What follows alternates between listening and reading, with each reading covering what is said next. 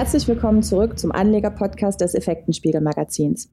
Wir haben vor einigen Wochen bereits über die, Entwick über die Entwicklung des deutschen Leitindexes DAX in der ersten Jahreshälfte gesprochen. Doch wie sah es in den vergangenen Monaten im europäischen Vergleich aus? Diese Fragen und weitere möchte ich heute im Interview mit Herrn Costa besprechen. Er ist Portfolio Manager bei Swisscanto Invest. Hallo, Herr Costa. Guten Tag, hallo. Herr Costa, betrachten wir den paneuropäischen Markt vielleicht einmal. Der Eurostox 50 ist ja wohl der bekannteste Index. Könnten Sie unseren HörerInnen einen Überblick über das erste Halbjahr geben? Ja, gerne. Der Eurostox 50 erzielt im ersten Semester eine Performance von 16,5 Prozent, also sehr erfreulich. Ähm, wir hatten einen volatilen Start im Januar. Europäische Aktien konnten dann aber im weiteren Verlauf sehr konstante Gewinne erzielen. Im ersten Quartal lag der Fokus der Investoren vor allem auf die sich abzeichnende Konjunkturerholung. Die größten Gewinner waren die stark unterbewerteten zyklischen Aktien, aus den Bereichen Energie beispielsweise, Banken, Autos und Industriewerte. Stabile und zinssensitive Werte wie Nahrungsmittel, Versorger, Gesundheit liefen mehr oder weniger seitwärts. Im zweiten Quartal hat das dann ein bisschen gedreht. Da sind dann die zurückgebliebenen Gesundheitswerte, Nahrungsmittelwerte im Fokus gestanden. Die zyklischen Werte, vor allem Energie und Banken, Finanzwerte, sahen bereits Gewinnmitnahmen. Die große Ausnahme waren Technologieaktien, die sind eigentlich über das ganze Halbjahr sehr stark gelaufen. Mhm. Angeführt eigentlich von den Halbleiteraktien. Und jetzt neigt sich das erste Halbjahr oder hat sich ja bereits dem Ende geneigt. Und ähm, gerade auch in Europa werden immer mehr Menschen geimpft oder sind schon geimpft. Und gerade der DAX erklomm im, zuletzt ein Rekordtod nach dem anderen. Haben jetzt auch die europäischen Märkte die, ja, sagen wir mal, Corona-Ketten gesprengt. Ja, das kann man so bestätigen. Mit der zunehmenden Durchimpfung der Bevölkerung rückte die Corona-Pandemie immer mehr in den Hintergrund. Absolut entscheidend ist jedoch, dass man keine Virusmutationen sieht, die die Impfung umgehen können. Das ist wirklich für den weiteren Jahresverlauf entscheidend. Aber das ist zum Glück noch nicht passiert. Jetzt im Herbst mit dem kälteren Wetter gehen Experten wieder von steigenden Infektionszahlen aus. Aber aus unserer Sicht, solange die Impfung zuverlässig vor Todesfällen und Hospitalisierungen schützt, sollten eigentlich weitere Einschränkungen des öffentlichen Lebens und Lockdowns nicht mehr nötig werden. Dementsprechend, ja, die Corona-Krise ist eigentlich für den Aktienmarkt zum großen Teil erledigt. Gut, wir hoffen ja jetzt nicht, dass sich da jetzt noch eine Mutation entwickelt, genau. wodurch es wieder Probleme geben könnte. Wie sehen Ihre ähm, oder wie sehen Sie die Entwicklung für die zweite Jahreshälfte? Was erwarten Sie da?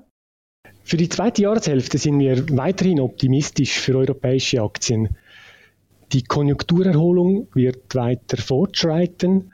Äh, was wir jedoch sehen, ist das Risiko für höhere Kursschwankungen und unruhigere Märkte.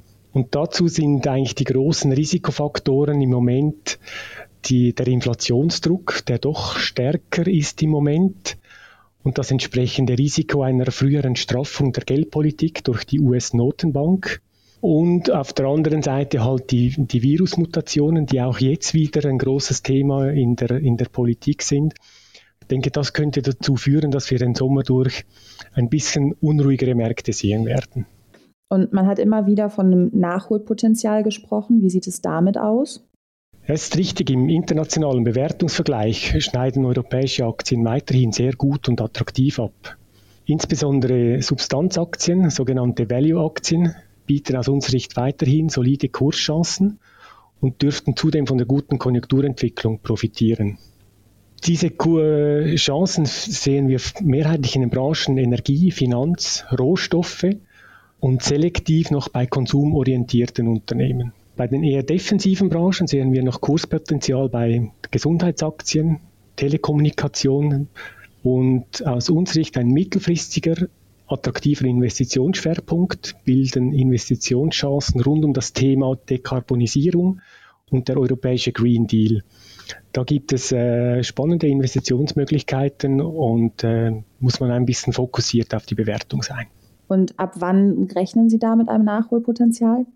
Ja, wie schon gesagt, wir haben gewisse Anzeichen, dass der Sommer eher schwierig wird. Wir haben viele Thema, die, Themen, die der Markt bearbeiten muss. wie stark ist die Konjunkturerholung, wie nachhaltig, was entwickelt sich auf der Inflationsseite, was macht die US-Notenbank mit ihrer Straffung der Geldpolitik? Und das dürfte den Sommer durch gewisses Korrekturrisiko bergen.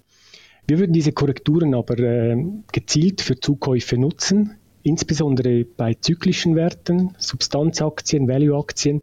Sehen wir weiteres Kurspotenzial und wir werden die Korrekturen für Zukäufe nutzen in diesem Segment. Dann dürfen wir auf jeden Fall auf die Entwicklung in den kommenden Monaten gespannt sein und schauen, wo die Reise noch hingeht. Ja, insgesamt erwarten wir wirklich eine, auch eine freundliche zweite Jahreshälfte. Mhm. Halt nicht mehr so stabile Aufwärtstrends, wie wir sie jetzt die letzten fünf Monate gesehen haben. Gut. Aber trotz alledem ist die, sieht die Zukunft rosig aus. Dann danke ich Ihnen an dieser Stelle, Herr Costa, für das interessante Interview. Bitte, gern geschehen. Und von euch verabschieden wir uns an dieser Stelle ebenfalls schon wieder und hoffen, ihr schaltet auch das nächste Mal wieder ein. Bis dahin schaut gerne auf unserer Internetseite effekten-spiegel.com vorbei, wo wir euch wie immer über das aktuelle Börsengeschehen auf dem Laufenden halten. Bis zum nächsten Mal und bleibt gesund.